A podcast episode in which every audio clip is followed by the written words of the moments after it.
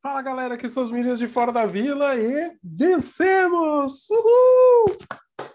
Vencemos o Fluminense 2 a 0 jogando na vila. Cara, nossa, que alegria poder dizer que esse time ganhou, cara. Que, que alívio também ao mesmo tempo, né? Porque, pô, baita do sofrimento.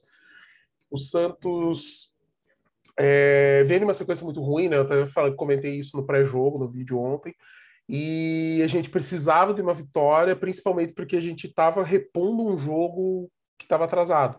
Então, a partir do momento que a gente está igualando os jogos dos adversários, a gente ter três pontos a mais, a gente deixa a bucha lá para o pessoal lá embaixo, cara. Tá? Tipo, vamos começando a jogar a galera mais para baixo. É... O Santos chegou a 32 pontos, tem o mesmo número de pontos do Bahia, só que o Bahia está na frente por critérios de desempate. Bahia que vou até confirmar aqui o, o resultado mas o Bahia estava empatando com o, com o Ceará em casa. E sim, é, foi um a um mesmo. O Bahia fica com os mesmos 32 pontos do Santos, só que tem uma vitória a mais, e o Ceará fica com 33. Então, assim, é, esse jogo só o Bahia não podia ganhar nos resultados que poderiam ajudar a gente, porque se o Ceará ganha, o Bahia fica um ponto abaixo. Como o Bahia ficou no mesmo ponto, o Ceará ficou só um acima, fica acessível para a gente poder passar o Ceará também aí numa, numa sequência. É, próximo jogo do Santos é contra o Atlético Paranaense em Curitiba. Eu acho que tem grande chance do Atlético aí talvez poupar alguns jogadores por conta das decisões, né? Então hoje o Atlético ainda joga final aí do da a semifinal da, da Copa do Brasil contra o Flamengo. E apesar que a, a, a final da Sul-Americana é só dia 20 de novembro, né? Então tem tempo, mas a gente pode ver de repente um time misto, independente de passar ou não passar. O ideal seria que o Atlético passasse para a final. E o Atlético foi muito bem, né? Jogou muito bem o, o, jogo de ida e tomou um gol no finalzinho do Flamengo que acabou punindo o Atlético pelo jogo que tinha feito. Então, se o Atlético conseguir fazer um bom resultado no Rio e eliminar o Flamengo, lembrando que o Flamengo é favorito por conta de ter um elenco mais estrelado, ser um time que as, muitas vezes as qualidades individuais e coletivas acabam funcionando nem sempre pela tática, mas mais porque os caras são bons de bola mesmo, jogadores acima da média, tal, muitos jogadores das seleções de seus países, tal. Então tem muita coisa para pensar nisso. Mas o ideal seria que o Atlético passasse, porque daí o Atlético tende a poupar jogadores, né? Então fala, não, jogamos agora, vamos poupar os jogadores, fim de semana a gente entra com o time misto, facilitaria um pouco, mas assim, o, o que é importante, com o futebol que o Santos jogou hoje, o Santos tem chance de vir aqui em Curitiba e ganhar do Atlético Paranaense. Ou fazer um bom resultado, às vezes um empate aqui contra o Atlético Paranaense já seria um bom resultado dependendo do, do futebol que o time apresentar em campo, né? Se o Atlético estiver jogando bem nesse dia, pode ser um complicador para a gente. Mas o Santos jogou bola de verdade hoje. Hoje deu gosto assistir o jogo do Santos. Tava até comentando com o Danilo, eu estava assistindo um jogo contra o América Mineiro, umas três vezes eu quase desisti, eu não desisti de ver o jogo porque eu ia gravar o vídeo do pós-jogo depois, né, para poder passar para vocês as impressões do sobre a partida. E foi triste, cara, foi amargo, assim, foi o que eu falei, os jogadores correram, lutaram, mas parecia que nada dava certo, parecia que não era, tipo assim, que o Santos não tinha mais jeito. Eu já estava até contando que se hoje acontecesse uma derrota contra o Fluminense, ia sair o Carilli e provavelmente a gente ia de, de presuntinho até o final né, do campeonato, aí torcendo para para se segurar, para fazer bem feito o arroz com feijão, ganhar um ou outro jogo e torcer e até a última rodada. O campeonato é difícil, é muda a situação do Santos com a vitória sobre o Fluminense, muda um pouquinho, dá um pouquinho de folga para o Santos, porque o Santos estava na zona de rebaixamento e nós saímos da zona de rebaixamento. O Fluminense está com 29 pontos na zona, a gente está com 32, então é, que se a gente perde um, eles ganham um, eles empatam com a gente, daí pelos critérios de empate para saber quem ficaria. O Grêmio já fica cinco pontos para trás também, então é, é interessante a gente pensar nisso, porque é um concorrente forte que está lá embaixo, né? Então é um time assim que tem potencial e ele tem dois jogos a menos, né? Então, na teoria, ele pode chegar aos mesmos 32 do Santos e ficaria com mais vitórias, só que para isso ele precisa ganhar dois jogos. E o próximo jogo deles é contra o Palmeiras. Deixa eu até ver se. É que já vou abrir para vocês a tabela aqui. 29 rodada, Grêmio e Palmeiras lá em Porto Alegre. Então tem O ideal seria que o Palmeiras pelo menos beliscasse ali aquele pontinho fora de casa para deixar o, o Grêmio lá embaixo sem chance de encostar na gente, né? Porque um jogo que o Grêmio não ganhe desses dois que ele tem a menos, eh, ele não alcança a gente, pelo menos nesse momento. E tá muito embolado o campeonato, assim. Então, por exemplo, hoje a gente tá com 32 pontos com 28. A gente tem o Bahia com 32 na nossa frente pelo número de vitórias. O Bahia tem 8 vitórias, a gente 7. O Ceará tá com 33 pontos, então tá um ponto só na frente. A gente tem o São Paulo e o Atlético Paranaense com 34 e Cuiabá e América Mineiro com 35. Então, assim, é, na teoria, se o Santos ganha um jogo e esses times aqui todos perdem, cara, não tem nem como, porque pela combinação de resultados, todos perderiam, o Santos poderia pular para décimo, porque tá muito embolado essa, esse pedaço aí da tabela, aí do décimo sexto até o décimo. É, aí a gente tem um pouquinho de distância no nono, o Atlético Goianiense está com 37, então já pula dois em relação ao América Mineiro. Então, cara, foi promissor. E para falar sobre o jogo, né? Tipo, eu tô analisando tudo de fora e não tô falando do mais importante. O mais importante é o jogo, vamos falar. O Santos começou com João Paulo no gol, Robson Reis voltando de lesão na zaga, Velasquez e Danilo Bosa, Matson na ala direita, Vinícius Anocelo, Marcos Guilherme, Felipe Jonathan na esquerda, Marinho, Diego Tardelli e Lucas Braga. Como que funcionou essa formação do Santos? A gente tinha a linha de três, o Velasquez jogou em alguns momentos mais para a esquerda, às vezes ele jogou mais no meio, mas ele era quem estava fazendo a cobertura mais para o lado esquerdo, e o Bosa na direita, com o Robson um pouco mais centralizado. Muitas vezes o Robson caía mais para a esquerda também fazia algumas coberturas, tá?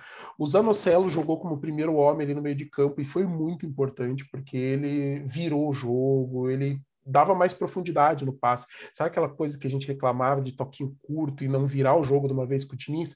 O Zanocelo faz aquilo que o Sandri fazia antes de se lesionar, que é virar uma bola mais comprida, uma bola mais em profundidade, que foi espetacular. Inclusive, no lance do gol, tem muito para falar sobre isso.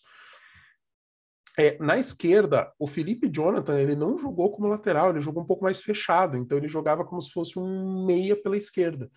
O Lucas Braga, que estava na ponta, muitas vezes voltou, às vezes o próprio Marcos Guilherme. Então, assim, eles formaram um trio pelo lado esquerdo ali. Felipe Jonathan um pouquinho mais para trás, o Marcos Guilherme um pouquinho mais para frente, o Lucas Braga mais aberto.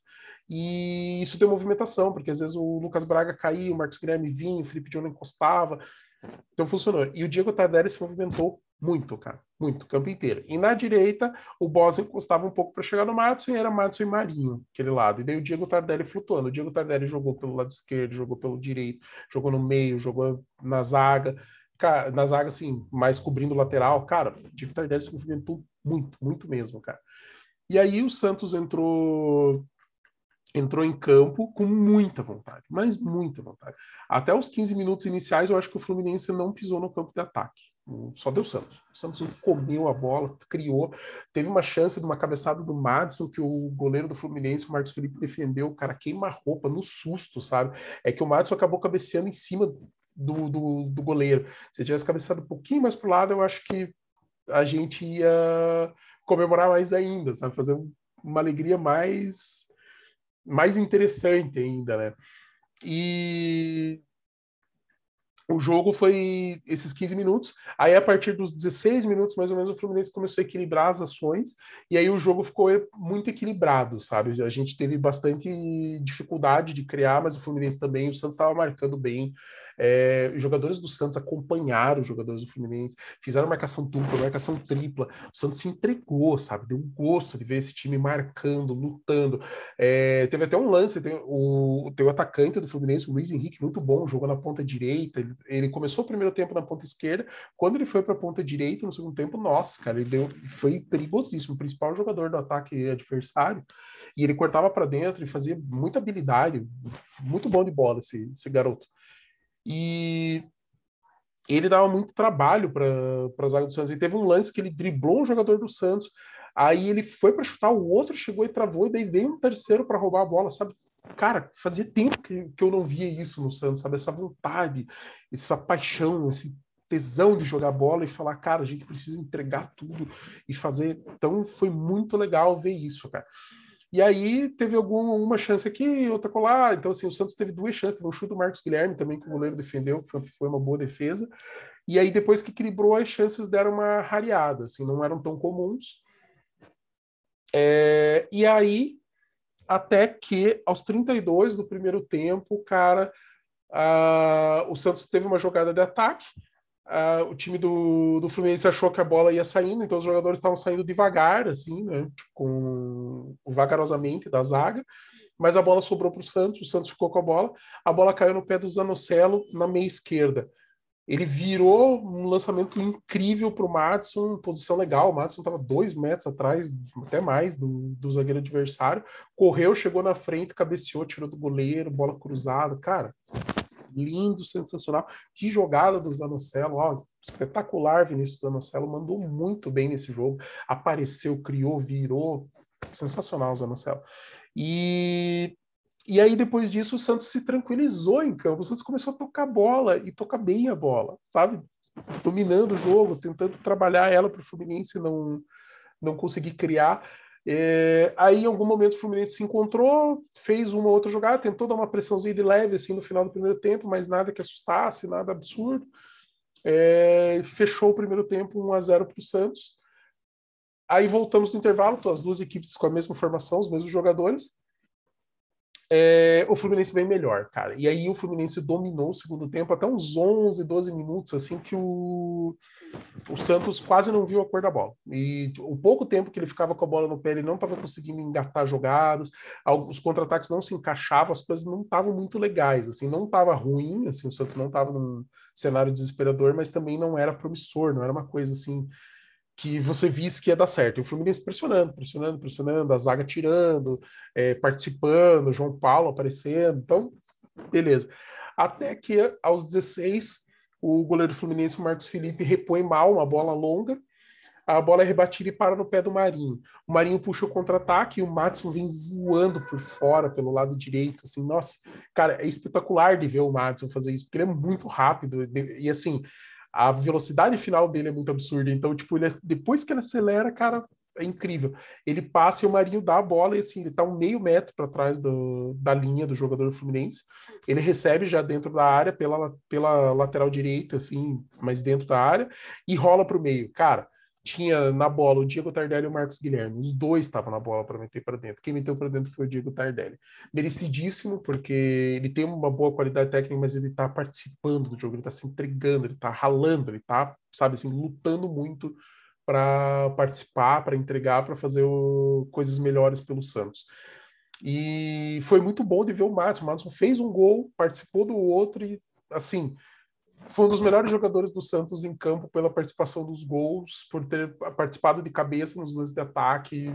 Apareceu muito bem o Matos, muito decisivo. O outro jogador que foi muito destaque foi o Zanocelo, cara. Nossa, jogou muita bola, sabe? Participou, saída de bola, inversão, jogadas individuais, assim, dele pegar a bola, ter um jogador em cima, ele dar um drible curto e conseguir limpar o lance. Muita noção do que estava acontecendo no campo, sabe, cara? Lembrou o Sanches dos bons momentos, cara foi incrível, cara, tipo, ver o time. É, falando individualmente, o João Paulo foi bem, ele foi pouco exigido, porque a zaga do Santos, o time do Santos se dedicou muito para marcação, mas quando precisou, o João Paulo estava lá, teve dois ou três lances do Fluminense aí que foram perigosos que o João Paulo defendeu. É, o Robson foi bem na zaga, seguro, tranquilo. O Velasquez foi muito bem, muito bem, sabe? Super seguro, meteu até uma caneta no Abel Hernandes, cara, foi, nossa, absurdo, assim. É, o Bosa também foi bem, apareceu bem, jogou ali, deu uma tranquilidade ali pelo lado direito. É... No meio de campo, o Marcos Guilherme participou muito do jogo, apareceu, correu, tentou, então foi bem. Lembrando o Marcos Guilherme logo da chegada, assim. O Felipe Jonathan foi bem pelo meio, jogou bem, estava com bastante qualidade, aparecendo. É só não foi tão bem os outros, né? Acho que acabou destacando mais o futebol dos outros. Ele acabou saindo por lesão, o Balieiro entrou no lugar dele no segundo tempo, ele estava sentindo. O Zanocelo saiu depois também no segundo tempo, porque parece que fisicamente ele ainda não está no, no ápice, pediu, daí entrou o Carlos Sanches. É... No ataque, o, daí na zaga, o Robson teve um momento que ele sentiu, saiu, voltou, só que o Carilli preferiu poupar e colocou o Wagner Leonardo não dá para falar do Wagner Leonardo, não dá para falar do Balieiro, não dá para falar do porque eles quase não, não tocaram na bola, sabe? Tipo, quando tocar, tocaram na bola foi para tirar a bola, fazer esse tipo de coisa, né? Porque com 2 a 0 o Santos administrou um pouco mais o jogo. É, e depois, mais para o final, entraram ainda o Raniel no lugar do Tardelli e o Ângelo também no lugar do Marinho. É, o Raniel um pouco apareceu, disputou algumas bolas de cabeça ali que ele conseguiu ganhar, um outro domínio, mas apareceu pouco. O Santos também é, apareceu pouco no campo de ataque depois do, do mais para o final do jogo, né, com o resultado já mais administrado. E o Ângelo fez uma ou outra boa jogada, meteu uma caneta no jogador fluminense, ele conseguiu fazer jogada linha de fundo, driblar, tentar prender um pouco mais a bola o Ângelo ele tá naquela pegada do primeiro ano do Neymar, assim, sabe? Tipo, toma umas decisões meio erradas, precisa de uma ou outra mudança ali, trabalhar um pouco mais, mas é um jogador que tem muito potencial. É... Chegada do Dracena, pelo visto, o que a gente falou dele estar no lugar certo na hora certa já trouxe uma vitória para o Santos também. Ele estava lá assistindo o jogo na Vila. É, tira a pressão do Fábio Carilli, tira um pouco da pressão dos jogadores, é, o próximo jogo é difícil porque é fora de casa, é contra o Atlético Paranaense, que é uma boa equipe, mas também não está tão bem assim. Ele está bem nas competições mata-mata, né? Semifinal de Copa do Brasil e final de Sul-Americana.